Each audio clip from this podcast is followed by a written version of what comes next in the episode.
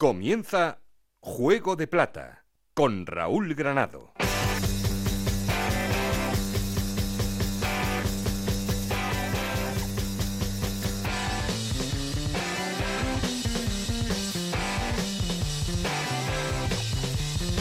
Hola, ¿qué tal? Bienvenidos a Juego de Plata, el podcast de Onda Cero en el que os contamos todo lo que pasa en Segunda División.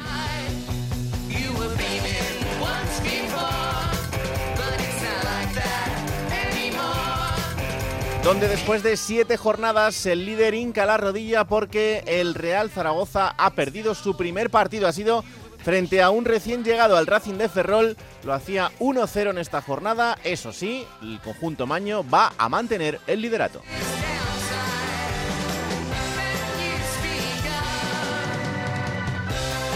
Y se activan otros equipos en esa zona alta de la clasificación, como por ejemplo el Club Deportivo Leganés que ha vuelto a ganar. Esto le hace ser segundo ahora mismo en la clasificación, igual que el Tenerife, que le ganaba a un español que después de esta derrota pasa de ser segundo a ser cuarto.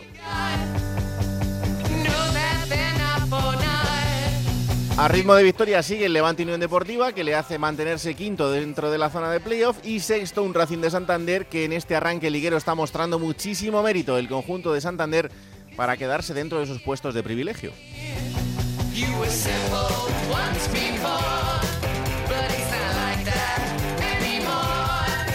La zona baja de la, clasificación, sigue siendo complicada para Mirandés, Alcorcón, Real Oviedo y Cartagena, estos dos equipos que ya han cambiado de entrenador. El Oviedo con la destitución de Álvaro Cervera, la llegada de Luis Carrión, el Cartagena la destitución de Víctor Sánchez del Amo, la llegada de Julián Calero.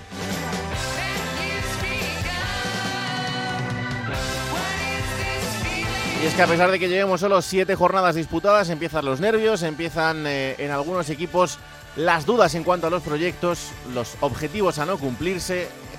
Ya ha empezado el baile.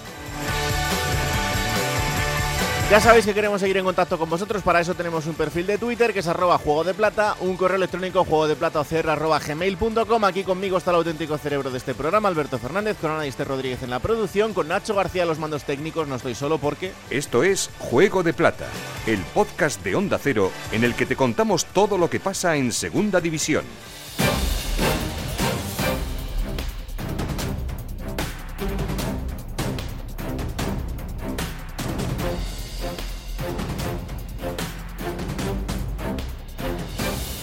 Los titulares arrancan en una ciudad como Barcelona, donde el Real Club Deportivo Español ha visto cómo la derrota frente al Tenerife le hace posicionarse cuarto en la clasificación. José Agustín Gómez. Llegó la primera derrota de la temporada del Real Club Deportivo Español. Un error de su guardameta, Pacheco, propició que el Tenerife se llevara finalmente los tres puntos. Sin embargo, el conjunto blanqueazul tuvo sus opciones, sobre todo en la primera mitad, pero fallaron a la hora de definir. Y además aquí ha sido muy criticado un error arbitral al no señalar una pena máxima cometida sobre el lateral derecho Omar. Pero ahora hay que pensar ya en lo que va a suceder en la próxima jornada, ese partido que jugará en el RCD Stadium ante el Verdugo del de Real Zaragoza. Ya lo comentábamos la semana pasada, no va a ser un camino de rosas para el español esta lucha por ascender a primera división, porque la categoría está muy complicada y el español no es el mismo equipo que ascendió anteriormente. Por lo tanto, Luis García va a tener que reflexionar esta semana sobre los errores cometidos en Tenerife para corregirlos si quieren volver a reencontrarse con la victoria ante su parroquia.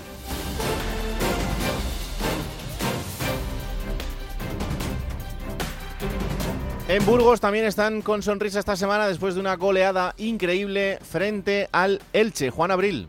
El Burgos Club de Fútbol mostró su mejor cara en el último partido doméstico ante el Elche. El contundente 4-0 que endosaron los de Bolo al equipo ilícita no volvió a evidenciar que los burgalesistas son un equipo cuando juegan en el plantío y otro muy distinto lejos de su feudo.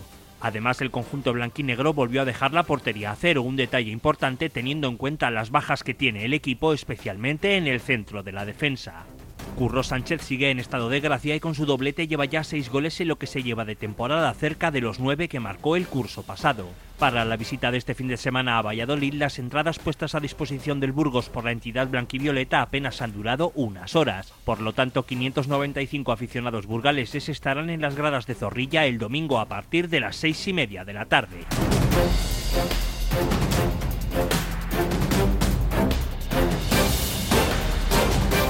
Valladolid parece que poco a poco empieza a recuperarse la sonrisa, pero a pesar de dos victorias seguidas no es suficiente para aplacar los ánimos de la afición. Marta Martín de Blas. Con la victoria ante el Oviedo, el Real Valladolid ha conseguido también los primeros tres puntos fuera de casa y lo ha hecho de nuevo, como ya hizo ante el Cartagena en la pasada jornada, gracias a un gol en el tiempo añadido. En el minuto 92, Marcos André, que había saltado al campo en el 70, marcaba el único tanto del partido con un disparo a la escuadra. Y es que mientras que en la primera media hora el conjunto blanquivioleta no mostró su mejor versión, sin ocasiones claras, sometido al juego del Oviedo y perdido en defensa. Con la llegada de los cambios, Marcos André, Cedric y Moro, la cara del equipo fue completamente otra. Por esa razón, muchos siguen sin entender o, entienden aún menos las decisiones del técnico de Paulo Pezzolano y por eso, al terminar el encuentro, los gritos de la afición se volvieron a focalizar en él, pidiendo su dimisión y también la de la directiva. En la agenda del equipo, hoy sesión de descanso para mañana ya volver a los anexos del José Zorrilla cuatro sesiones de entrenamiento antes del derby castellano de este domingo a las seis y media. Reciben empatados a 10 puntos al Burgos.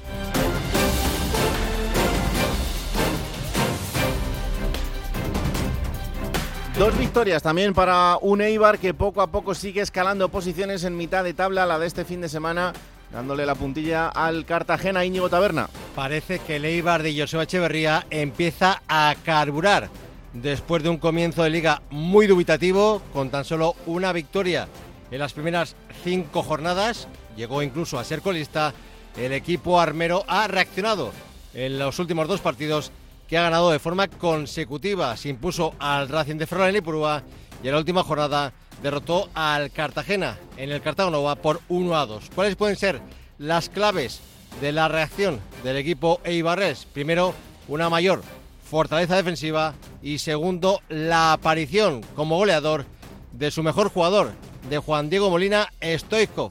Casualidad o no, en los dos partidos que lleva ganados de forma seguida Leibar, el delantero armero ha visto puerta en ambos encuentros.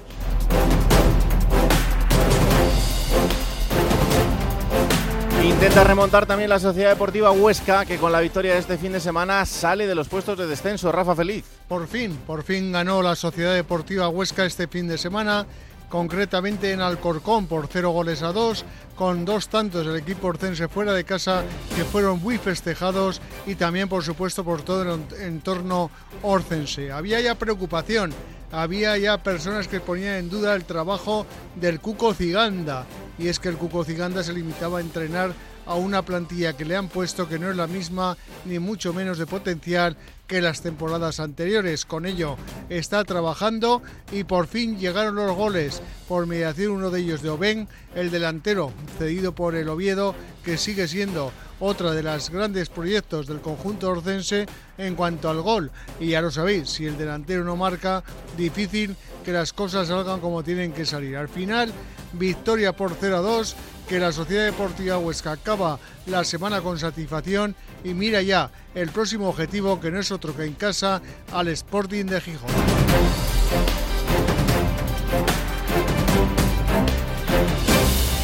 Y poca satisfacción de momento la que hay en Cartagena, tres derrotas consecutivas, una destitución del entrenador y a pensar en lo que viene por delante, Victorio de Aro. Bueno, el Cartagena no daba pie con bola en este estreno liguero, se estaba empezando a quedar rezagado en la tabla, buena prueba de ello es que está colista, farolillo rojo, por eso, después de la derrota 1-2 contra Leibar, el conjunto albinegro decidió que Rey muerto, Rey puesto.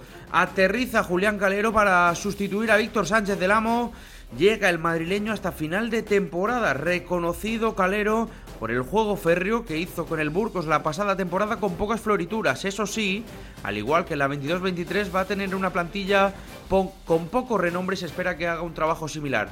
Se estrenará en cualquier caso el domingo contra la Morevieta y tendremos tiempo para ver cómo se va formando este Fútbol Club Cartagena de la era Julián Calero con la anécdota de que también estará su hijo, Iván Calero.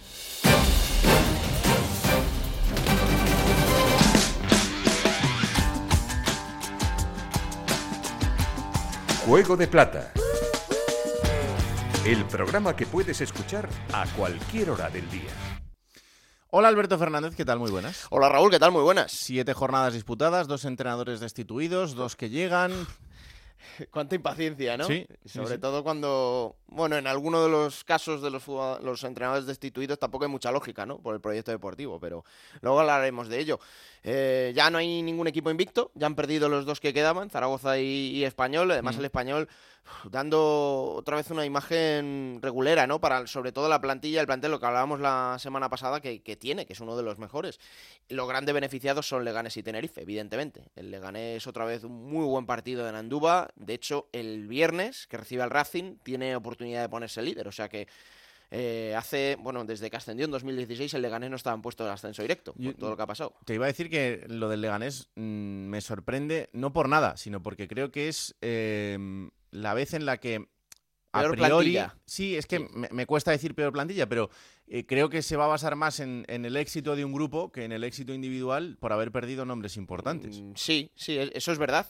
pero bueno, eh, han fichado mucho jugador a priori desconocido para el público eh, español, que no viene de segunda división, excepto el último, que la semana pasada anunciaron un fichaje, que es el de Francisco Portillo, que yo estaba libre. Hay muchos jugadores de, de renombre en segunda división, sobre todo que están todavía sin equipo esperando que alguien le firme. Uno era Portillo y sorprendió, porque es un fichaje del que llevaban detrás bastantes temporadas y al final pues bueno, viene de estar en primera con el Almería y yo creo que, que le va a dar bastante al, al, Leganés, pero veremos dónde llega este, este proyecto de Borja Jiménez, ¿no? Y luego hay una noticia con la que me quiero quedar también y resaltar, que es el debut de Santi Cazorla con el Real Oviedo. Tener un jugador como Cazorla en esta categoría es un lujazo tremendo y yo me alegro por él, porque con toda la carrera que ha tenido, todo lo que ha ganado, le faltaba un sueño por cumplir, que era el de debutar con su equipo en, en el primer equipo. Pues sí, y que yo creo que mm, en cuanto esté un poquito más en forma, eh, sobre todo en ese ritmo competitivo, pues le puede dar mucho a un Real Oviedo que ahora mismo es el único equipo de la categoría que todavía no ha conseguido ganar en estas siete jornadas y que esperemos que poco a poco pues vaya saliendo de esa zona complicada de la, clasificación.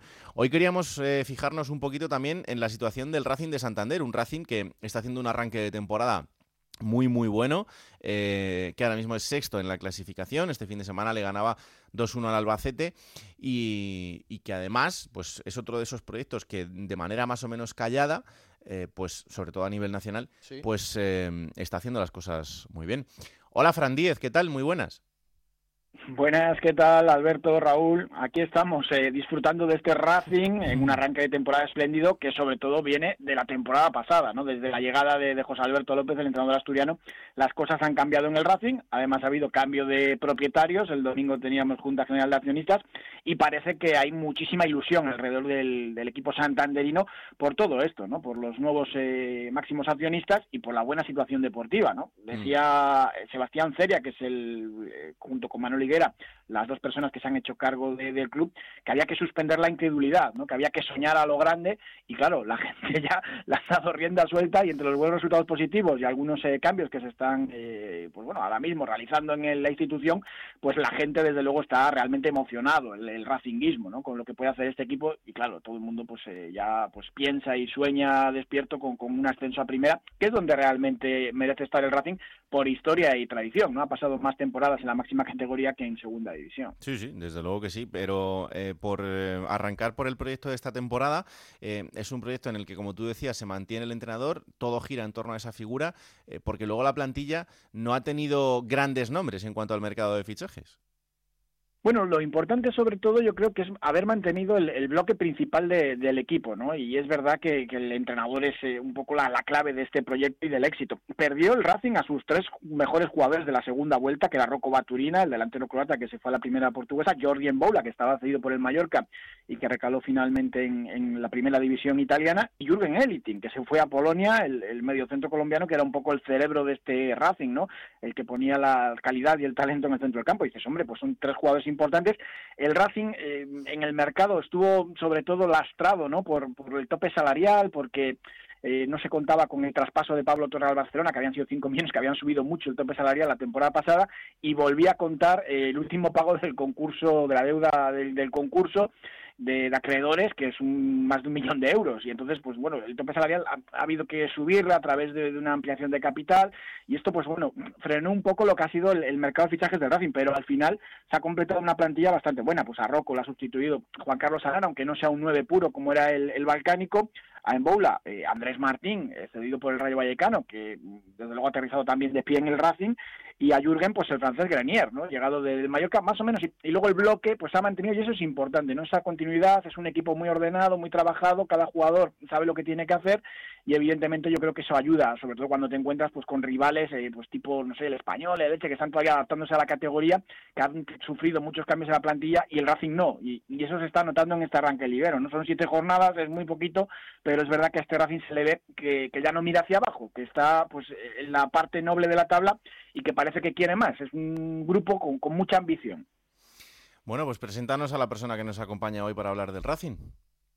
Bueno, pues es un mister legendario en Cantabria, José Ramón Moncaleán. Él fue portero en aquel mítico ganado de los años 70, que sobre todo era conocido por, por su seguridad defensiva, porque desde luego tenía, tenía algunos eh, defensores realmente duros, ¿no? Y pues bueno, después de, de, ser portero, colgó las botas muy, muy joven, porque tuvo pocos minutos en la máxima categoría con el conjunto andaluz, y regresó a Cantabria, y aquí pues ha sido un entrenador muy importante, tanto en el Racing, en su filial, como en la gimnástica de Torlavega, donde pues bueno eh, llevó al conjunto torlaveguense también a, a, algunas de sus mejores etapas, y en otros conjuntos aquí de, la Tierruca, y aquí en Onda Cero pues es nuestro míster de cabecera y de referencia, José Ramón Moncaleán, porque analiza con nosotros los partidos durante hace ya durante muchos años, hmm. y ahora pues todos los lunes también comentamos con él eh, pues toda la segunda división, ¿no? Ya al Granada le tiene en primera división, que tampoco se pierde un partido del, del equipo Nadari, pero del Racing lo mismo, ¿no? Y también pues eh, abonado Racingista desde hace años. Curiosamente entrenó al actual presidente del Racing, Manuel Higuera, en el Rayo Cantabria en el filial, y también Álvaro Cervera, el primer técnico destituido en segunda división esta temporada, con, Álvaro Cervera, con Moncaleán a defender y además siempre lo, reconoce también, ¿no? Eh, los primeros conceptos de, técnico de Álvaro Cervera vienen de, de Moncaleán, de Monkey. Pues aprendió bien. Don José Ramón Moncaleán, ¿qué tal? Muy buenas. Hola, buenos días. Encantados de recibirle aquí en, Juego de Plata para hablar de, este Racing de Santander. Vaya presentación, ¿eh? De Fran. Sí, sí, sí, sí. No se ha dejado un detalle. Así me gusta. Así me gusta. Que mm, imagino que, estará disfrutando del arranque liguero de este Racing. Sí, efectivamente. Aquí debatiéndonos un poco entre la ilusión y la realidad, ¿no? Eh, está bien la ilusión de cara a la aficionado y tal, pero luego la realidad es, es la que es, ¿no? Y y bueno, vamos a, hacer un poco, a mantener un poco el equilibrio y, discernir entre esta ilusión y, esta realidad que, tenemos con el Racing, que sí, efectivamente es muy ilusionante, mm. pero pero no nos queda otra que, que la realidad es la que es. Y como decía Fran, pues la verdad es que en el último, en la última fase del, del, de las incorporaciones, pues se arregla un poco la plantilla, sobre todo de, centro del campo hacia adelante, de cara a la portería contraria con Grenier, con Andrés y con Arana, y, esto ha hecho que, el, que la calidad haya subido en la misma. Y, pero yo creo que, bueno, hay que esperar cuatro o cinco partidos, hay que ser cautos y seguir trabajando en esta línea el José Alberto ha conseguido hacer un equipo eh, muy reconocible eh, en, el que las transiciones rápidas es la seña de identidad, eh, tiene que mejorar en ciertos aspectos como, como es la, la, la posesión y sobre todo intentan también pues tener el dominio de las áreas que es súper importante, ¿no? Hombre, al final, em, esa ilusión, aunque sea un poco desmedida en el arranque, eh, puede llevar también a conseguir el objetivo final, ¿no? Sí, sí, efectivamente, pero además se necesitan otras cosas. ¿eh? hemos trabajado muchos años en el fútbol con la ilusión, solo no, de la ilusión no se vive, ¿no? Entonces, yo siempre he abogado, vamos, eh, desde el principio de temporada en la confección de la plantilla y tal, pues que esta plantilla necesita un delantero puro, ¿no? Eh, no le tiene, la plantilla carece de él, eh, se ha intentado subsanar esa, esa carencia con Arana, no es el perfil de jugador que, que requiere el equipo para esa zona, bueno, él está intentándolo, y, bueno, tiene, el chico tiene calidad, hay que darle confianza y yo espero que si, si el Racing sigue en esta trayectoria ilusionante, pues igual para Reyes tengamos ese regalito de en forma de nueve que necesita la plantilla. Mm.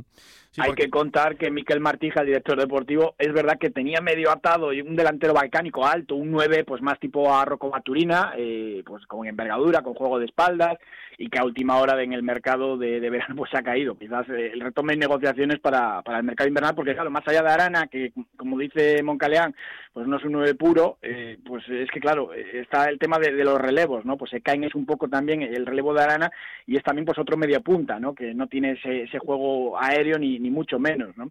Y hombre, con ilusión, José Alberto mantiene ese discurso de, primero los 50 puntos y de bajar un poco de la nube al aficionado, ¿no? Porque evidentemente sabe que esto es muy largo y que, luego pueden venir pues las lesiones, sanciones, que ya el jugador tiene, tiene dos jugadores apercibidos importantes como Germán y Aldasoro y que hay que ver también eh, pues bueno qué recorrido tiene este Racing después de un buen arranque liguero. Pues, Fran, es que lo de Baturina hubiera estado fabuloso ¿eh? en este Racing que hubiera podido seguir. Que es verdad que Arana, oye, tiene, tiene un crédito, pero es lo que decís, ¿no? Que no hay un 9 puro, quizá esa sea la pieza que le falta al Racing. Claro, hombre, Baturín, a ver, tampoco era la galaxia perdida, pero hacía esa, esa función de aguantar un poco el balón, ganar muchos juegos, mucho juego aéreo, retener ahí un poco el esférico, distribuirlo y, tuvo algo de gol, que Arana ya lleva dos, en, nada, en, dos ratos y, se buscó ese delantero, pero bueno, no, no se encontró y veremos a ver eh, qué tal resultado tiene, tiene el Canario jugando ahí de nueve, que aquí ha hecho mucha gracia porque dijo en su presentación que no era un nueve baja lavadoras, ¿no? Por aquello de, la expresión está tan futbolera de, de, bajar una lavadora que siempre fue muy difícil antiguamente, ¿no? Cuando no había sensores y los electrodomésticos pesaban mucho y es un balón difícil, pues bueno, de momento eh, ante el Albacete bajó unas cuantas lavadoras difíciles y sacó tarjetas y estuvo, estuvo acertado en mm. ese trabajo de pelea. José Ramón, ¿qué le falta a, este Racing en cuanto al concepto futbolístico para, para poder dar ese, ese paso a sentarse en, la permanencia, sobre todo, que es el primer gran objetivo de este equipo? Yo creo que eh, tener un poco más de posesión. Creo que eh, Grenier puede dar esa pausa que necesita el equipo en ciertos momentos. Claro, todo no se puede hacer a mil por hora dentro del terreno de juego. El Racing, pues sí, eh, eh cuando roba intenta llegar arriba con, con, mucha rapidez, las transiciones son, eh, les intenta desarrollar muy rápidas, pero hay momentos que no tienes la ventaja después del robo y hay que dar esa pausa eh, para eh, intentar atacar por la por la mm, zona más débil del adversario no esta pausa yo creo que se la puede dar eh, Grenier. Eh, veremos a ver si va cogiendo la forma etcétera. De momento las características la tiene. A ver si se implica de, de una forma importante. Y yo creo que puede ser el jugador que en ese aspecto de la pausa y el criterio para para compensar esa, esa falta de calma que, a veces tiene el equipo, ¿no? Mm. Porque em, tal y como estamos viendo el arranque liguero, después de la temporada pasada, eh, también del equipo, que yo creo que al final, pues eh, la sensación general es que se cumple el, objetivo. ¿Dónde se le puede decir a la gente que va a estar este Racing esta temporada? es difícil sin, tener bola del futuro, claro. Para mí en mitad de la tabla, para mí si están en mitad de la tabla, el 10 por ahí, mm, ahora mismo, ¿eh? con la plantilla sin retoques, yo creo que estaría bien. Estaría dentro de, la norma, de lo que corresponde con, la plantilla que ahora mismo tienen. Mm. Em, claro, porque eh, yo creo que es importante poner el, el, balón donde, donde está el foco actual de, este Racing, ¿no? Y, que dentro de, todos los transatlánticos que tiene la categoría esta temporada, ver al equipo ahí, a mí me parece que ya tiene muchísimo mérito. Sí, sí, efectivamente. no solamente el Racing de Santander, el Racing de Ferrol, hay una serie de equipos que, que quizás ahora mismo están por encima de, de sus posibilidades y otros eh, de la categoría están por debajo, ¿no? Hay varios equipos que están por debajo de sus posibilidades y que van a mejorar, eso está clarísimo. Entonces, bueno, cuando se equilibre un poco la competición, pues yo creo que estarán un poco todos donde eh, les corresponde por su potencial de plantilla, ¿no? Eso no, no, no quiere decir que igual pues va a haber alguna sorpresa y que, y que rompa un poco la dinámica esta, ¿no? ¿Cómo veis la figura de José Alberto? Porque mm, es verdad que está en su carrera en segunda división, está dando un, poco una de cal y una de arena, ¿no? En el Sporting salió quizás regular, luego en Miranda lo hizo muy bien En Málaga el proyecto se, se cayó con todo y eh, le tuvieron que, que, destituir. Y ahora en el, en el Racing ya desde el año pasado dio buenas señales, pero es que el comienzo que está teniendo es, es, muy bueno también, ¿no? Entonces esa sensación que os da José Alberto es de un entrenador que puede de verdad hacer algo grande aquí en el Racing. Eh, yo creo que, contesto sí. yo. yo. No, vale, tú, Frank. El que quiera. Hombre, yo creo que has analizado un poco así la carrera de José Alberto por encima. Hombre, yo creo que en Málaga hizo una primera vuelta excepcional y luego enseguida le, le penalizaron, ¿no?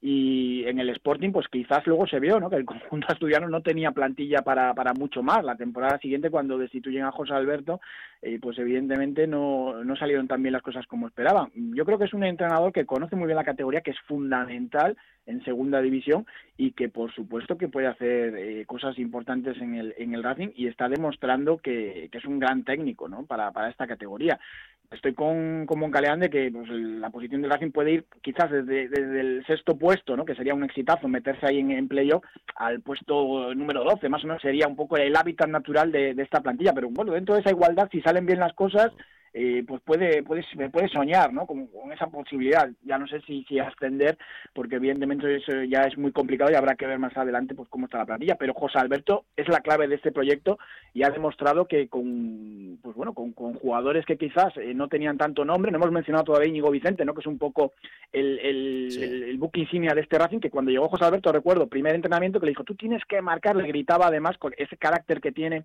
tan impetuoso José Alberto, tienes que marcar más de 10 goles. Y es verdad que al final eh, terminó sacando eh, petróleo ¿no? de Íñigo Vicente y, protagonizando su mejor campaña goleadora en segunda. Lo mismo con Jordi en Boula, ¿no? Eh, pues eh, con un ligero cambio de posición y, metiéndole más presión, pues, pues, sacó de él un gran goleador en la segunda vuelta. Es un técnico de estos de carácter que sabe manejar bien el vestuario y que al final pues sus equipos están trabajados en defensa con las cosas claras y, y con ese libreto pues pues funciona. Es y que aquí es... pues le está yendo bien. José Ramón eh, lo, lo, ha dicho antes Fran también que está dejando su personalidad su impronta en el equipo eh, y se está hablando claro de que es un Racing pues muy a imagen y semejanza de, de su autor no que es eh, José Alberto. ¿Lo, ¿lo ves así también? Sí, efectivamente, es un equipo reconocible, un equipo reconocible de, la mano de José Alberto. De todas maneras, a mí lo que realmente me preocupa no es el, un momento en el Racing, sino eh, la, una trayectoria. Eh, yo creo que el Racing necesita eh, una base, un trabajo de cantera que, bueno, pues que sí que José Alberto predicó a su llegada y demás, que venía de mareo, no sé, pero eh, dejo, dejo el tema ahí en suspense porque, claro, eh, no veo mucha gente en, en el primer equipo de, de, la cantera, ¿no? Esporádicamente aparecen, eh, los dos laterales están jugando, el lateral derecho Dani está lesionado, Mantilla está jugando por su, por su ausencia, y, y, y Saúl, que es el otro canterano que juega habitualmente, pues la competencia es Mario, otro canterano, otro, un chaval de 19 años.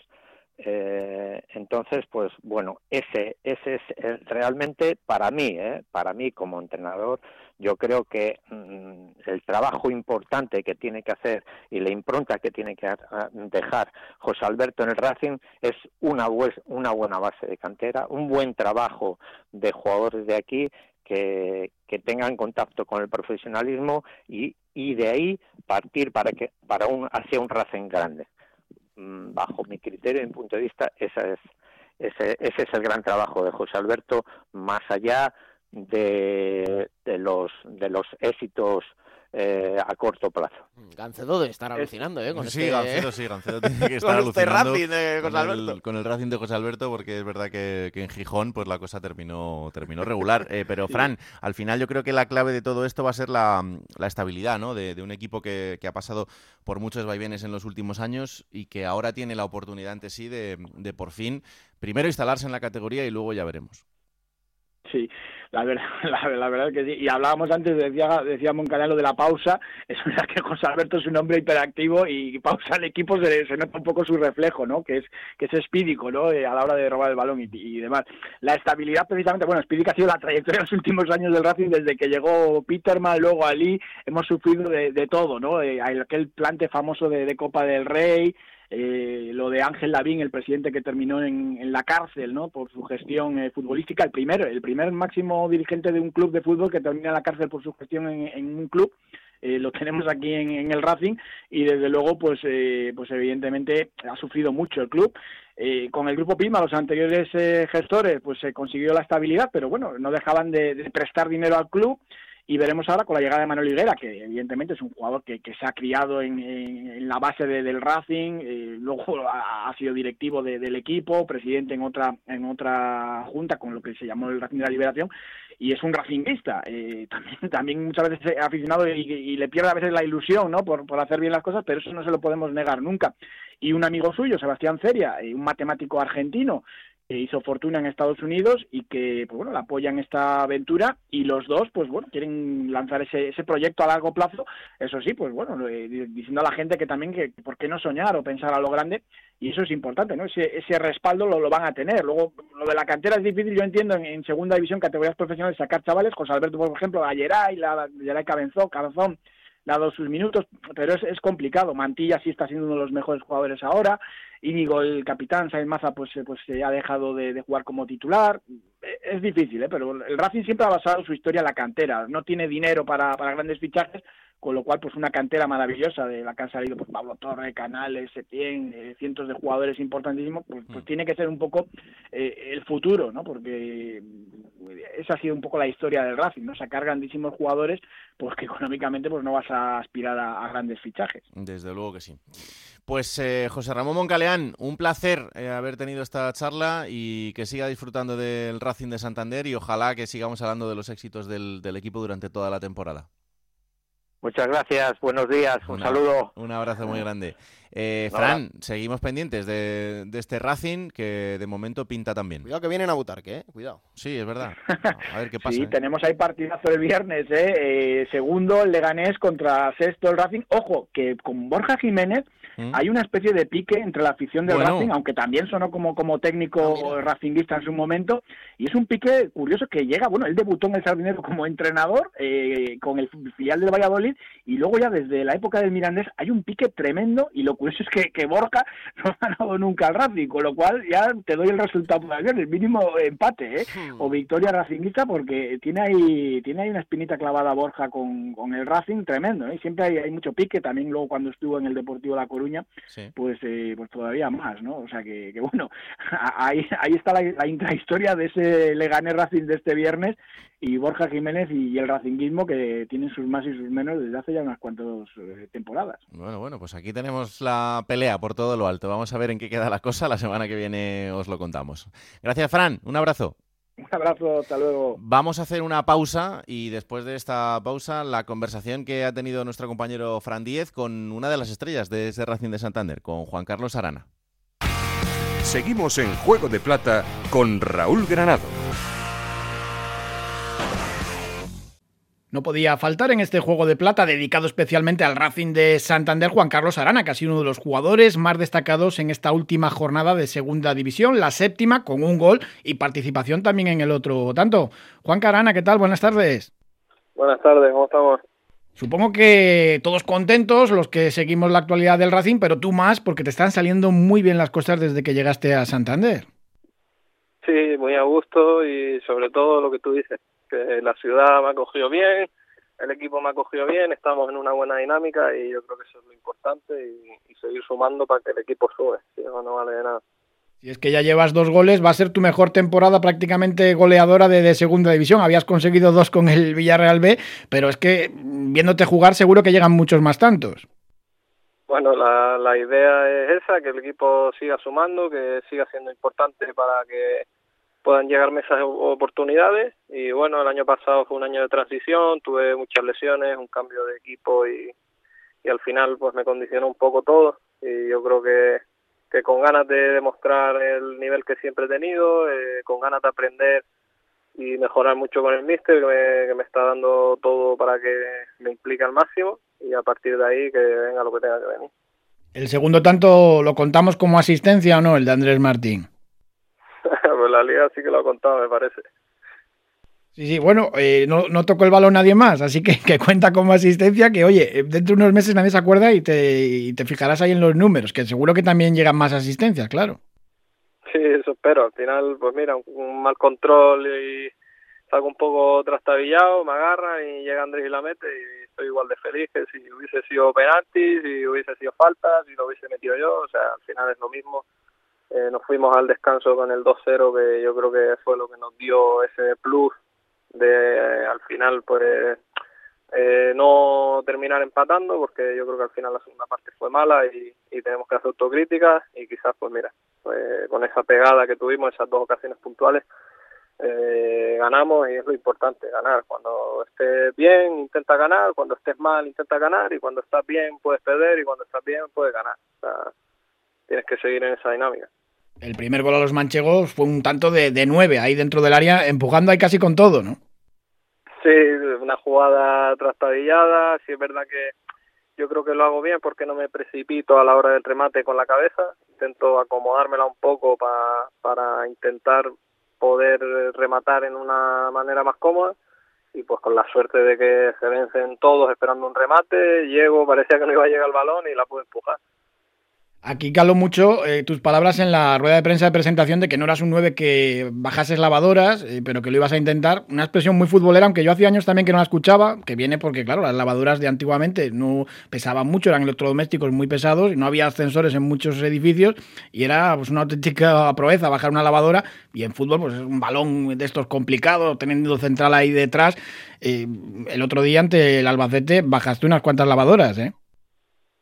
Bueno, ya yo creo que, lo he explicado un par de veces. Al final, partiendo de la base de que yo creo que no era lo que buscaba eh, el equipo, o sea, quizás pues cuando tú tienes una idea de juego clara y una actitud de tener el balón, yo creo que es un perfil que no buscaban. Entonces, ahí aparecí yo, sí que es verdad, pues eso, que, que, no es un equipo que no saca mejor que no saquemos el balón de atrás, perdón, no somos un equipo que cuando esté en campos difíciles va a estar pegando balones arriba, entonces yo creo que por eso no buscaron un 9 así. Yo soy un 9, me considero completo y al final el otro día creo que también lo pude demostrar. En los duelos individuales me, me considero fuerte, me considero listo, astuto, entonces no es todo que te venga un balón llovido y forcejear y bajarla con el pecho, ganarla. O sea, yo creo que al final son duelos individuales en los que tienes que intentar ser ganador las máximas veces posibles y el otro día me sentí cómodo cuando tuve que romper al espacio, cuando tuve que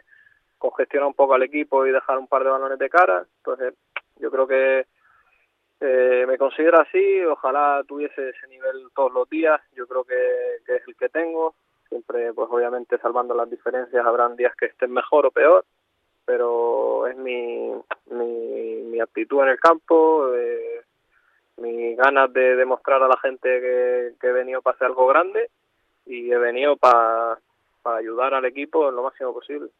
Lavadoras, microondas y, lo que haga falta. Te tengo que preguntar si se te dan bien las tareas del hogar después de hablar de tanto electrodoméstico, ¿no? Sí, la verdad que, que bueno, parece que no, pero soy un tío tranquilo, estoy siempre liado en casa, me gusta tener todo ordenado, me gusta poner lavadora, me gusta poner microondas, entonces de ahí que me saliese rápido esa expresión. Oye, has hablado de, hacer algo grande. Eh, José Alberto, el míster, os tiene un poco con lo de los 50 puntos cuanto antes. Pues claro, ves al Racing sexto. Eh, evidentemente aquí ya la gente pues echa las campanas al vuelo, se habla de, ascenso. Eh, la verdad que pinta bien este, este Racing, aunque esto acaba de empezar y es una categoría pues, pues muy igualada y ya sabemos cómo es, que se hace muy larga, pero, pero pinta muy bien este Racing. Sí, sí, ahí estoy, la verdad que muy de acuerdo con el míster. Al final, estas ligas muy largas, hay equipos que a priori tienen que estar arriba y no lo van a estar, hay equipos que a priori tienen que estar abajo y van a estar arriba.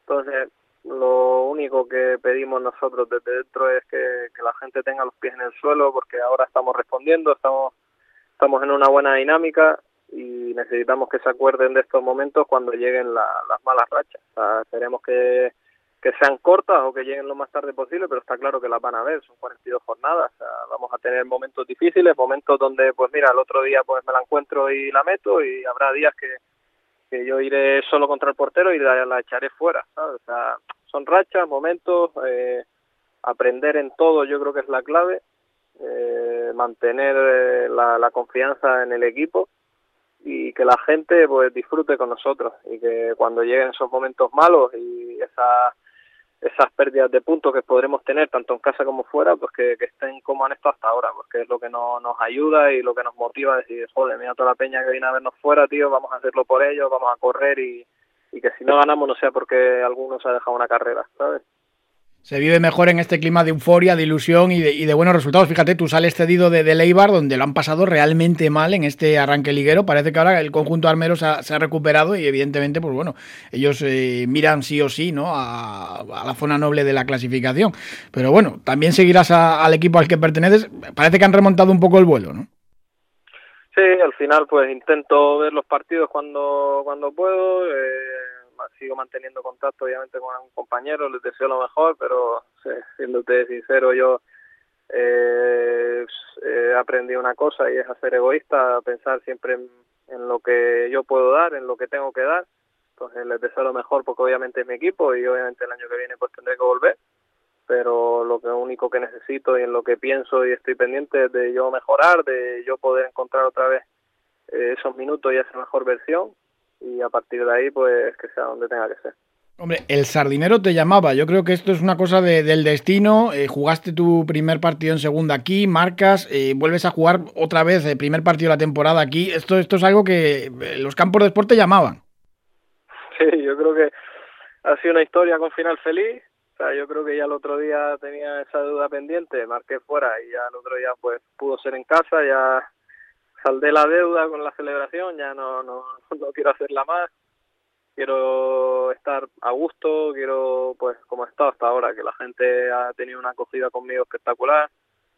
Mm, obviamente siempre pues hay algún comentario negativo o alguien que le sigue sentando un poco mal, pero bueno, que en masa siempre ha sido muy positivo mi llegada desde que he llegado, desde antes de que metiera el gol, la gente me animaba y, y, saben pues lo que lo que se tiene que hacer, que somos una familia, tenemos que ir todos en el mismo rumbo y a partir de ahí pues trabajar y que el final de temporada marque lo que tenga que pasar. Bueno, aquella celebración yo creo que quedó olvidada, además pediste perdón al momento y mucha gente lo comentó, típico jugador que acaba en el Racing y le va bien y es verdad, ¿eh? ¿Nos, nos ha pasado alguna vez? Sí, incluso pues eso, intenté contactar con alguno al final del partido porque hay algunos que se sorprendían, macho, yo no sé por qué también la sé en casa, entonces ya a alguno le pude dar la explicación, se lo comenté, la hago tanto fuera como en casa, si es verdad que la cámara estaba en el otro lado y parecía que era para ellos, intenté pedir perdón, el ánimo no estaba para tampoco subir nada, quise quitarle hierro y al final pues mira, he vuelto y, y pude saldar la deuda el otro día, que era lo que más quería y a partir de ahora pues que sigan celebrando goles míos, de compañeros, de, equipo entero y que sigan celebrando victorias juntos. La verdad que es una pasada sagradona de los malditos y el ambiente que se está generando en el Sardinero y los resultados que, que están ahí. Primer gol encajado y no se pierde desde la temporada pasada 15 partidos, una sola derrota desde que llegó José Alberto. Sí, al final tenemos que hacernos fuertes en casa, como todos los equipos. Es algo vital, pero sí que te digo que, que en el Sardinero hay algo especial en el Sardinero se respira fútbol y se vive fútbol y, y ya empezamos siempre 1-0. Vaya partidazo el viernes eh, en Butarque, ese Leganés que es segundo en la clasificación contra el, Racing sexto. Sí, es lo que lo que te venía un poco comentando antes. Al final es una liga muy larga, es un principio de liga donde tres puntos son vitales y de pasas de estar sexto a estar decimosegundo por tres puntos, entonces Viene ahora un Leganés que va segundo, vamos a Tenerife que, si no me equivoco, pues va quinto o cuarto.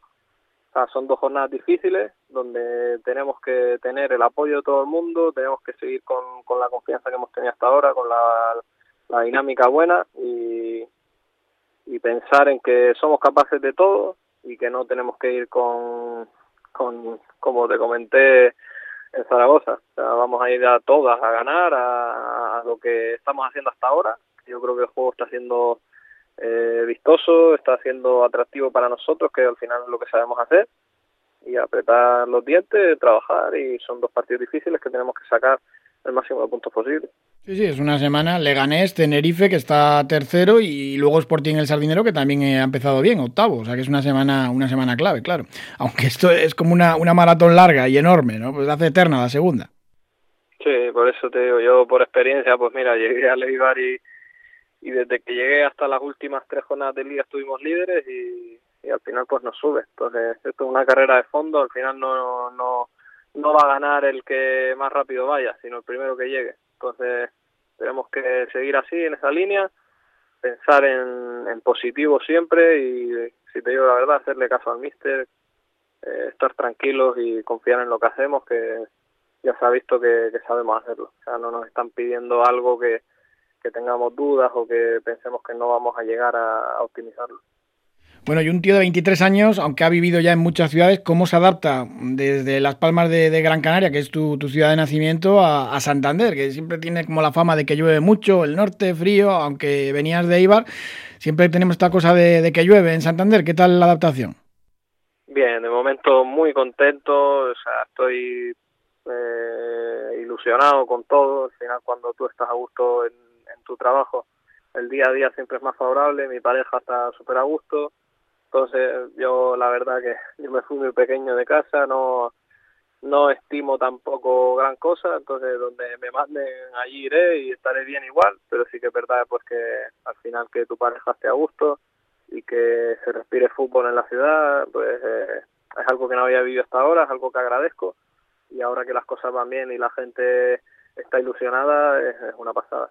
Es que es muy diferente de un club pues histórico como el Racing a, estar pues eso en filiales, que te tocó salir con 11 añitos a, la cantera del Real Madrid, eh, luego pues el Atlético de Madrid también en, un año en juveniles o el Villarreal B. Eh, claro, son no es lo mismo filiales que una ciudad eh, un poco pues de, este tamaño que, que, respira fútbol y con, claro, un club con esa tradición detrás, cambia todo.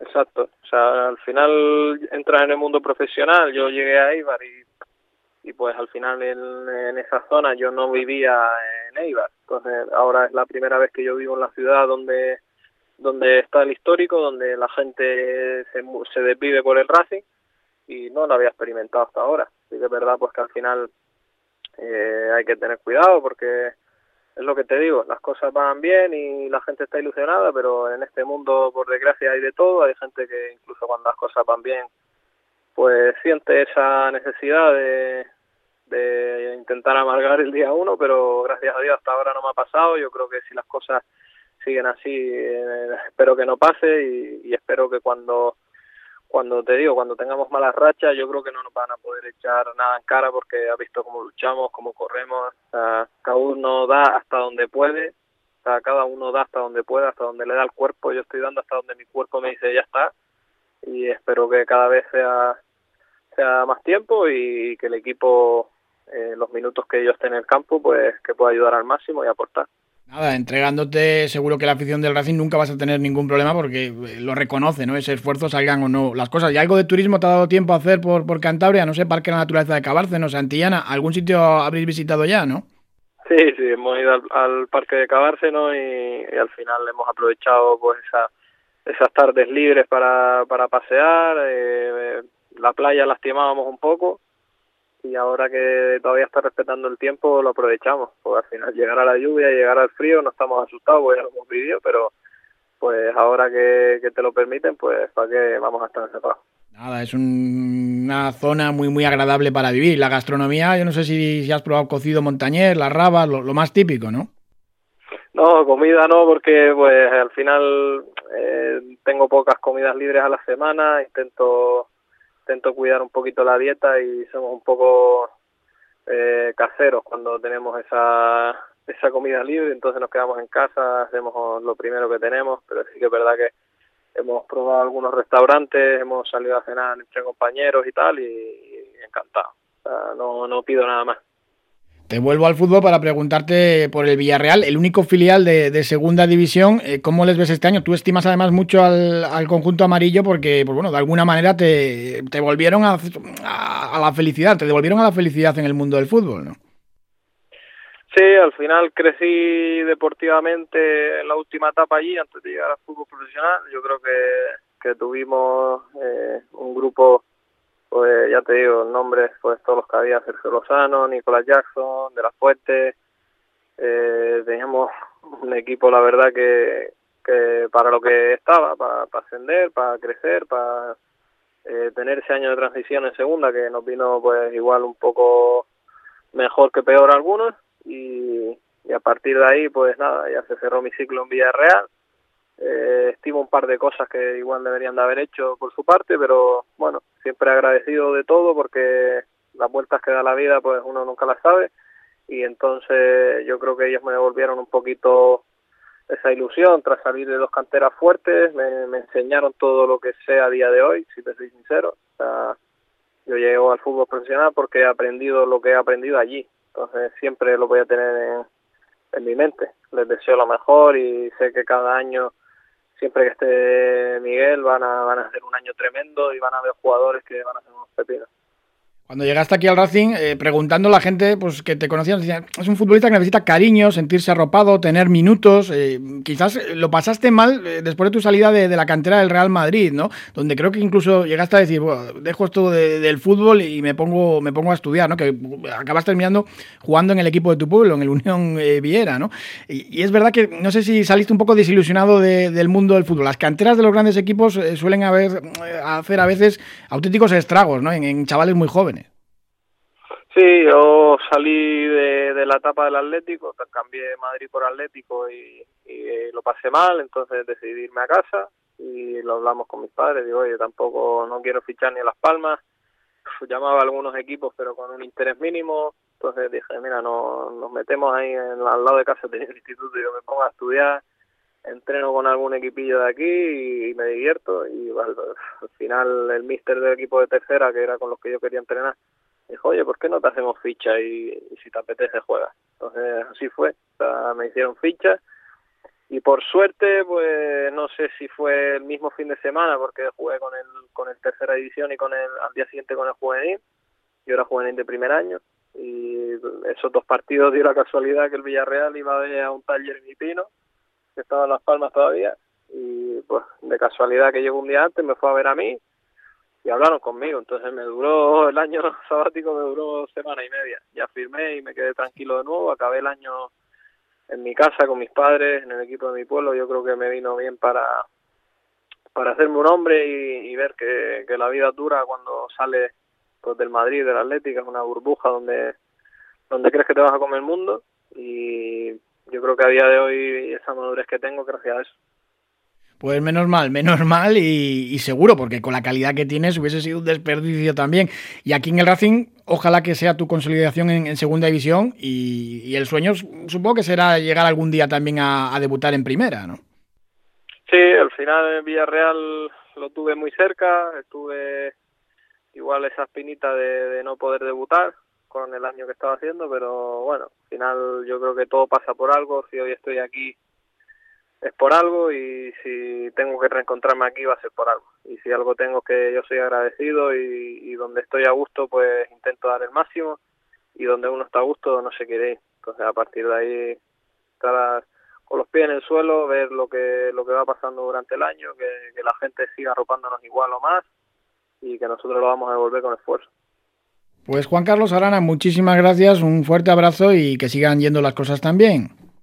Muchas gracias a vosotros y nos vemos pronto por echar dinero. Plata o plomo. Soy el fuego que arde tu piel, soy el agua que mata tu sed, el castillo, la torre, yo soy la espada que guarda el Pues tú me contarás. Vamos a empezar por la plata. Venga. Vamos a dársela esta semana a Miguel Álvarez, entrenador del Villarreal B, que mm. el otro día consiguió la segunda victoria con, con, el filial del submarino, con el mini submarino. Y no solo se lo voy a dar por los resultados, sino también mmm, porque creo que es el mejor técnico formador que hay ahora mismo en el, en el fútbol español, en el fútbol profesional. Eh, y el otro día he rescatado este extracto de la rueda de prensa post partido, porque le preguntan por Javi Ontiveros, que es verdad que hizo un muy buen partido y está recuperando un, nivel alto que hacía tiempo que no se lo veíamos. Y le preguntaban a Miguel Álvarez, oye, ¿temes porque se lleven a Javi Ontiveros al primer equipo? Y me parece muy bueno y muy importante escuchar esto que dijo el entrenador del filial del Villarreal. Ahora mismo es como si tuviera 18 años porque ya lo, la semana pasada me preguntaron en Huesca por lo mismo y claro, yo a Javi lo quiero con locura, pero tiene que hacer más, tiene que hacer para que no lo tengamos que cambiar. Eh, me has dicho que si estoy rezando para que no... ¿Tú te crees que siendo entrenador del Villarreal, cuántas veces has venido a la rueda de prensa? Bastante. ¿Tú crees que yo puedo pensar eso? Vale, entonces, ¿yo sabes lo que quiero con cualquier chico que está conmigo? Que vaya arriba. O sea, para mí es un orgullo, una satisfacción, no te puedes imaginar. Entonces, ¿cómo voy a estar rezando para que no lo llamen? estoy rezando para que, a ver si se lleva 10. Hoy se ha llevado Carlos Romero hoy, ¿verdad? Y nosotros seguimos. Yo quiero que todos los chicos vayan para el fútbol profesional de verdad. Intentamos hacer algo que es más, te voy a decir, trabajar mucho y trabajar para que cuando suben no bajan. A mí lo que me duele es que cuando suban tengan que bajar. Pues tiene toda la razón. Y el otro día, de hecho, Carlos Romero, que lo mencionaba, estuvo en Vallecas, jugó, unos minutitos con el primer equipo. Y bueno, el Villarreal por algo tiene fama también, ¿no? De ser una de las mejores canteras de, nuestro país. Y Miguel Álvarez pues tiene gran culpa de ello y ahora mismo lo estamos disfrutando en el fútbol profesional, que también para él es un logro estar dos temporadas como lleva en, segunda división. Vamos, desde luego que sí. ¿El plomo? El plomo, bueno, pues se lo voy a dar a los clubes impacientes. Mm. Y te hablaba al principio de ello. Este fin de semana hemos tenido la institución de Víctor Sánchez del Amo. Que bueno, en seis jornadas no ha tenido suerte, pero mm, yo creo que aquí ha podido más el hecho de pensar que Julián Calero, un entrenador como Julián Calero, que tenía mucho cartel después de lo bien que hizo en el Burgos, estaba libre. Y yo creo que al Cartagena le ha podido eso. El gatillo fácil ha sido por traer a Julián Calero. Porque no han confiado, han demostrado que no han confiado en Víctor Sánchez del Amo. Y lo mismo lo de Álvaro Cervera. Le renuevas hace dos meses, ¿eh? A Cervera. Y a la quinta jornada ya no te vale hay un poco de incongruencia y yo muchas veces, aquí hemos hablado de las prisas, pero hay que tener un poco más de seriedad porque hay dinero, tú haces contratos con dinero y cuando echas a un entrenador tienes que pagar dinero. Los proyectos deberían enfocarse de otra forma. Y bueno, aquí Víctor Sánchez Lamo firmó muy pronto con el Cartagena. Es verdad que el mercado lo tuvieron entero con él, pero yo creo que les ha podido ver que Julián Calero estaba libre, ¿no? Que, oye, me alegro por él y por el Cartagena porque seguramente lo va a hacer muy bien, ¿no? Pero la planificación deportiva, eh, otra vez, a la primera de cambio, nos han demostrado algunos clubes que es, nefasta. Ha dejado bastante que desear, pero bueno. Bueno, pues hasta aquí este tercer capítulo de Juego de Plata de esta temporada. Ya sabéis, todo lo que pasa en los partidos lo viviremos en Radio Estadio, los resúmenes en Radio Estadio Noche. Aquí estaremos la próxima semana para contaros todo lo que haya sucedido. Juego de Plata, el podcast que tenéis disponible cada martes a partir de las 5 de la tarde en Onda 0.es para que os lo descarguéis, lo compartáis y le digáis a todo el mundo que existe este bendito programa que hacemos con tanto cariño. Que la radio os acompañe. ¡Chao!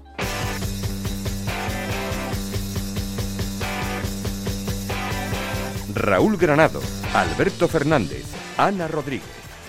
Juego de Plata.